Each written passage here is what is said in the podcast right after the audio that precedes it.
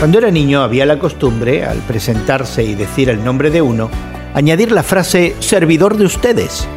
Ahora es una cortesía en desuso, en parte porque no queremos asociarnos a la idea de servidor. Hoy en la palabra, en Efesios 3, Pablo se presenta como servidor. Este es un término griego que a veces se traduce como ministro y que Pablo parece estar usando en su sentido más común de esclavo. Esto no era una actitud servil de Pablo, quien se ve a sí mismo como servidor de la causa del Evangelio, como administrador de la gracia de Dios. La palabra griega original para administración se usaba a menudo para hablar del mayordomo de la casa. Y es que dar a conocer a Cristo convertía a Pablo en un agente de gracia para aquellos que recibieron su mensaje, tanto judíos como gentiles.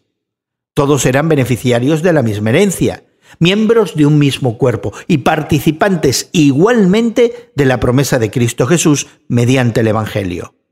Y eso era lo que Pablo administraba. Este servicio a Dios era para Pablo una manifestación de la sabiduría de Dios en toda su diversidad.